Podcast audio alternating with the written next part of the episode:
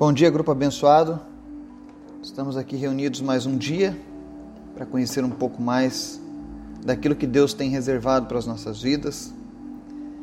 Eu quero louvar a Deus por você que nos acompanha através das mídias sociais, podcast, você que faz parte do nosso grupo, que está conosco acompanhando esse projeto. Que Deus abençoe a sua vida, tá? É, Antes da gente começar o estudo de hoje, que vai ser um estudo super interessante, eu queria te convidar a orar juntamente comigo, a entregar a Deus o teu dia, tua semana, tuas ansiedades, teus problemas, tuas dificuldades, teus agradecimentos, enfim. Que você possa estar falando com o Pai nesse momento. Amém? Pai, muito obrigado, Deus, por mais um dia, Pai, onde nós podemos experimentar da tua graça, da tua misericórdia, onde nós temos a, expectativa de estreitarmos ainda mais o nosso relacionamento contigo, Pai. Onde nós depositamos a nossa fé a nossa esperança de que viveremos o teu sobrenatural aqui ainda nessa terra. Nós pedimos que o Senhor venha se revelar através da tua palavra em nossas mentes, em nosso coração que o Senhor venha nos transformar, Senhor. Que tu venha nos mostrar os nossos erros. Que tu venha, Senhor, nos ensinar a andar no caminho correto, aquele caminho que te agrada, porque a tua vontade ela é boa, perfeita e agradável. Eu te apresento, Pai, em nome de Jesus, as pessoas que estão ouvindo essa mensagem, onde quer que elas estejam, que o Senhor esteja visitando essas pessoas agora e de uma maneira sobrenatural, que o Senhor esteja suprindo todas as suas necessidades sejam elas na área financeira, sejam elas na área da saúde, sejam elas na área emocional, sejam elas, ó Deus, na área, Deus, da empresa, que o Senhor esteja suprindo cada um deles, ó Pai, de uma maneira especial, porque Tu és Deus, Tu és poderoso. Te pedimos, ó Deus, que Tu esteja guardando as nossas vidas, nos livrando de todo mal, repreendendo, Deus, toda seta maligna lançada contra as nossas vidas. Obrigado, Deus, pelos livramentos que tu tem nos dado, que nós nem mesmo tivemos conhecimento, porque o Senhor é bom e a sua misericórdia dura para sempre. Te apresentamos aqueles, ó Deus, que estão passando agora por uma enfermidade grave, seja um câncer, seja uma depressão, seja uma Covid-19, em nome de Jesus, nós repreendemos todo espírito de enfermidade, Deus. Nós ordenamos que toda enfermidade saia e que essa pessoa seja curada agora em nome de Jesus. Vem com teu sangue, Jesus, sobre a vida dessa pessoa que está lutando contra o câncer. E em nome de Jesus, Pai, cura ela, Jesus, da planta dos pés até a cabeça. Visita essa pessoa e traz cura para este corpo. Em nome de Jesus. Te apresentamos, a Deus, a vida daqueles que têm nos seguido, que têm se dedicado a buscar a tua palavra, que o Senhor esteja fortalecendo a fé dessas pessoas, que elas estejam cada vez mais íntimas de ti através da tua palavra, Deus. Que em nome de Jesus haja mudança nessas casas, nesses lares, nessas vidas. Que as pessoas possam ver Jesus, ó Deus, na vida de cada um daqueles que está nos seguindo aqui nesse grupo. Que tu seja, meu Deus, conhecido através da vida desses integrantes. Que eles possam ser agentes de bênçãos do Senhor, onde quer que eles estejam, Pai. Essa é a nossa oração em nome de Jesus. Amém. Nós vamos ver uma palavra que está escrita lá em 1 Timóteo 4, de 1 a 6. E diz assim: O Espírito diz claramente que nos últimos tempos alguns abandonarão a fé e seguirão espíritos enganadores e doutrinas de demônios. Tais ensinamentos vêm de homens hipócritas e mentirosos que têm a consciência cauterizada e proíbem o casamento e o consumo de alimentos que Deus criou para serem recebidos com ação de graças pelos que creem e conhecem a verdade. Pois tudo que Deus criou é bom e nada deve ser rejeitado. Se for recebido com ação de graças, pois é santificado pela palavra de Deus e pela oração. Se você transmitir estas instruções aos irmãos, será um bom ministro de Cristo Jesus, nutrido com as verdades da fé e da boa doutrina que tem seguido. Amém? Esse é um estudo onde Timóteo recebe uma ministração especial de Paulo e ali ele tem um vislumbre dos últimos dias. E é interessante que ele diz: olha, nos últimos tempos alguns abandonarão a fé, seguirão espíritos enganadores e doutrinas de demônios. Ou seja, nós temos vivido uma explosão de espiritualidade nessa geração. Muitos ensinos, sabe? Muita sabedoria está sendo descoberta. Muitas religiões estão sendo criadas.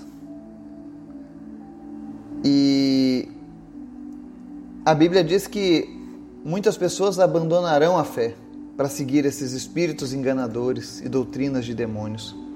Eu vejo, por exemplo, a geração dos adolescentes agora, eles estão fascinados pelas Wiccas. Ah, Wicca é bruxaria do bem, é as bruxas do bem, é só magia branca, é só magia de luz, né? Porque esses ensinamentos vêm de hipócritas e mentirosos, tá? Então nós precisamos ficar espertos. Hoje nós estamos antenados às fake news no meio político, mas elas existem a nível espiritual há muito tempo. E o melhor verificador de fake news chama-se Espírito Santo de Deus e ele é municiado com a palavra de Deus. Nós precisamos passar tudo aquilo que se apresenta como bom, passar pela, pelo prisma divino, pelo prisma da palavra de Deus. Será que ele cumpre os requisitos da palavra de Deus? Será que a Wicca é uma magia do bem? Porque a Bíblia diz que todo aquele que pratica e comete a feitiçaria vai ficar fora do, do, do plano de salvação. Porque não existe uma feitiçaria do bem. Não existe uma bruxa boazinha. Isso é uma mentira. Quando Deus mandou o povo de Israel invadir a terra prometida, mandou que dizimassem tudo, para que os costumes daqueles povos pagãos não fossem ensinados às gerações futuras de Israel. Israel acabou desobedecendo e com isso criaram, por exemplo, a Cabala, que é uma religião mística que tem lá em Israel e tantas outras coisas. E você olha que muitas pessoas abandonam a fé em Deus, a fé em Cristo, atrás dessas doutrinas. E isso é feito através de uma doutrinação, de, desde a infância. Eu, eu ligo a Netflix, os meus filhos agora, eu estou policiando tudo que eles assistem. Não porque eu sou um fundamentalista, um conservador, mas é porque o objeto dos desenhos está tá sendo modificado eu abro a lista de desenhos para minha filha, por exemplo, de 5 anos de idade, e o que eu vejo lá são vampirinhos do bem, demôniozinhos do bem, bruxinhas do bem, zumbizinho do bem. E todos os personagens tradicionais, tudo envolvido com essas histórias de Halloweenzinho do bem, festinha dos, dos mortos-vivos do bem. Ou seja, eles estão trazendo uma roupagem de bom para algo que, quando eu era criança, isso me dava medo. Então agora estão dizendo: não, não é tão mal ser lobisomem, não é tão mal ser um vampirinho, não é tão mal ser uma bruxinha, não é tão mal ser uma sereia. Né? E na verdade, isso é apenas uma roupagem nova, é uma apresentação nova de algo mal, de algo ruim, para tornar mais aceitável. Quando essas crianças crescerem, se elas não tiverem conhecimento das coisas de Deus, muito provavelmente elas vão se achegar a essas, a essas imagens que elas tiveram durante a infância, elas vão associar como algo bom. Então nós precisamos nos antenar com, com questão a, a isso. Existem doutrinas de demônios, sim. Existem espíritos enganadores rondando o nosso mundo.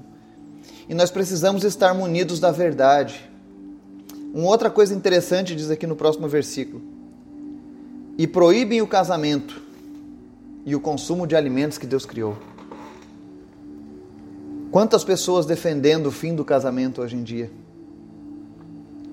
Quantas pessoas mostrando que não é necessário mais se casar. Inclusive, até basta você viver junto, que já está valendo. Mas não foi isso que a Bíblia criou. Não foi isso que Deus instituiu para o homem. Deus instituiu que o homem e a mulher deixariam suas famílias e se uniriam formando uma só carne. Ou seja, há um mistério nisso. Porque há comprometimento quando você faz isso. Lembre da história de Jó, né? Que nós falamos outro, outro dia. A mulher de Jó foi poupada porque ela estava aliançada com seu marido, eles eram uma só carne. E aliança é isso, ela envolve comprometimento. Não é essa coisa de morar junto. Não existe test drive de alma gêmea. Porque amar não é sentimento, amar é uma escolha. Você escolheu alguém para casar, agora aguente. Porque você escolheu amar essa pessoa. E se você tiver algum problema, você busque a Deus. Olha a história de Davi. Quantas vezes ele começou errado, mas como ele era um homem segundo o coração de Deus, ele sempre se voltou para buscar a Deus quando ele não conseguia resolver os problemas. Outro que diz aqui nesse mesmo versículo: proíbe o casamento e o consumo de alimentos que Deus criou. Quantas pessoas hoje, com verdadeiras religiões, veganos, vegetarianos, tem até mesmo cristãos e judeus que possuem uma lista de alimentos que não podem ser consumidos. Ah, não pode comer carne de porco, ah, não pode isso, não pode aquilo, porque a carne de porco era proibida pelos judeus, pela lei. Ah, não pode comer peixe de couro porque era proibido. Ah, você não pode fazer isso porque era proibido. Ou seja, está cheio de pessoas aí oferecendo listas de proibições de alimentos. E eles usam as, as, uma série de desculpas, inclusive desculpas bíblicas, tiradas de contexto para tentar validar esse pensamento. E lembre, nós estamos falando aqui de fake news com relação à nossa vida espiritual. Nós precisamos aprender a discernir as coisas que são de Deus. Muitas vezes a gente segue determinadas doutrinas achando que está agradando a Deus e na verdade são coisas criadas pelo homem. E por que, que eu lhe digo isso? Que não existe proibição de alimentos.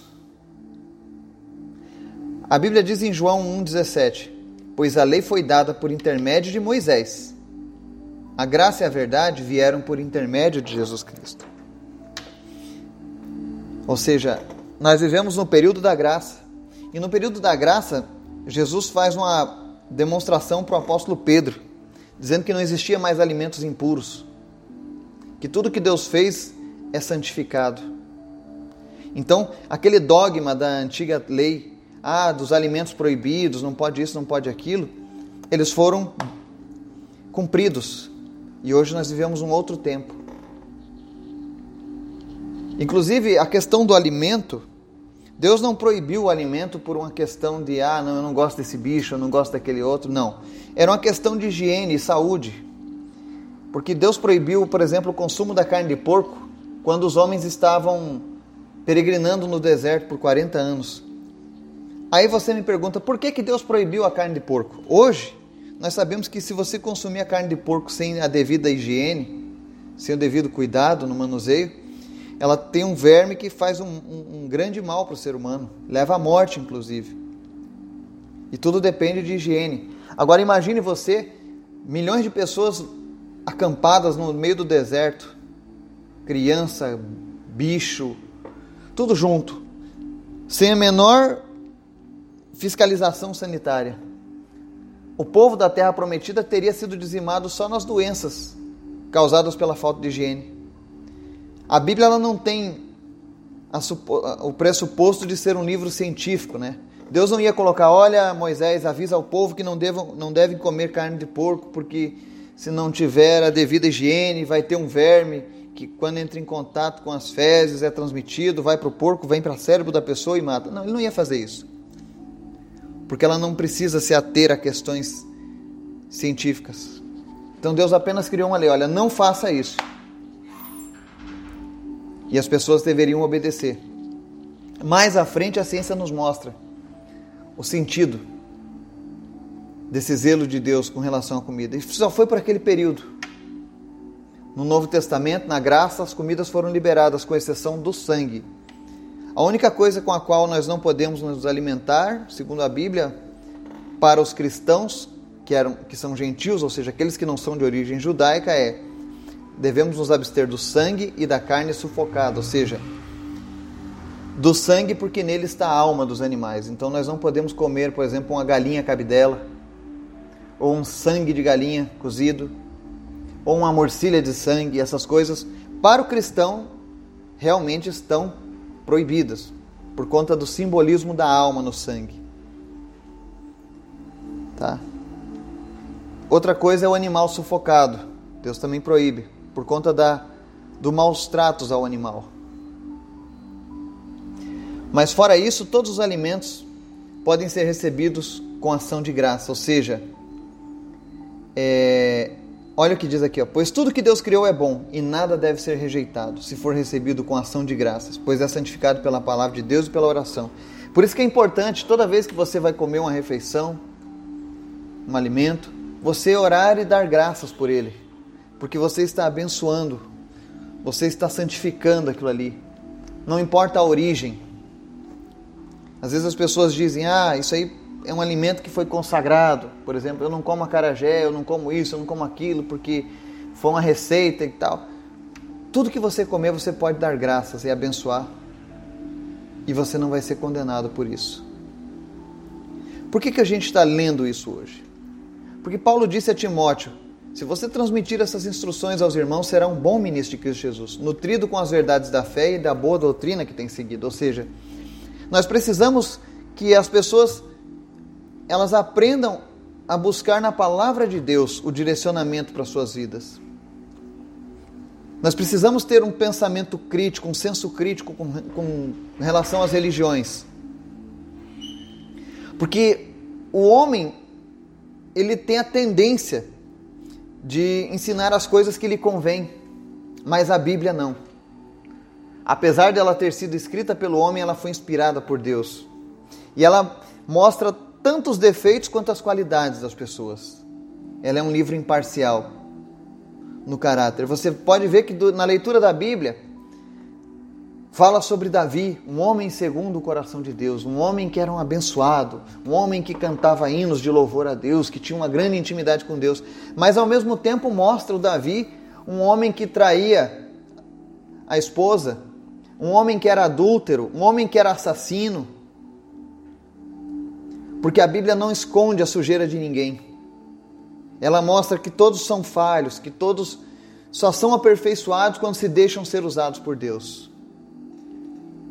Salmo 43, escrito por Davi, diz assim: ó, Envia a tua luz e a tua verdade, elas me guiarão e me levarão ao teu santo monte, ao lugar onde habitas. Ou seja, qual é a luz e a verdade de Deus? É Cristo. Cristo nos guiará ao santo monte, ao lugar onde Deus habita. E para que Cristo seja o nosso guia, nós precisamos estar firmados com Ele na sua verdade. Efésios 6 diz assim: ó, assim mantenham-se mantenham firmes, cingindo-se com o cinto da verdade, vestindo a couraça da justiça. Como é que eu vou me cingir com o cinto da verdade? Eu preciso me cingir com a palavra de Jesus, com aquilo que Jesus deixou dito para a maneira de andarmos. Porque é interessante que, ao passo que existem ensinamentos que vêm de homens hipócritas e mentirosos, mentirosos, né? Ao mesmo tempo, nós podemos confiar em Jesus, que é a própria verdade. Você não vai ver nenhum grande líder espiritual se intitulando como a verdade. E se qualquer um se intitular a verdade, ele vai ser questionado, ele vai ter a sua vida sendo passada por um crivo e muito provavelmente ele não vai ser aprovado. Ele vai ser pego em algum deslize. Mas Jesus não. Jesus foi perfeito em toda a sua vida, ao ponto de dizer: Eu sou o caminho, a verdade e a vida. Ninguém mais fez essa afirmação na história da humanidade. Eu sou a verdade. Porque Jesus é a verdade. E Ele não quer que você seja privado do reino de Deus seguindo mentiras. Ainda que elas se apresentem com versículos bíblicos para para favorecerem.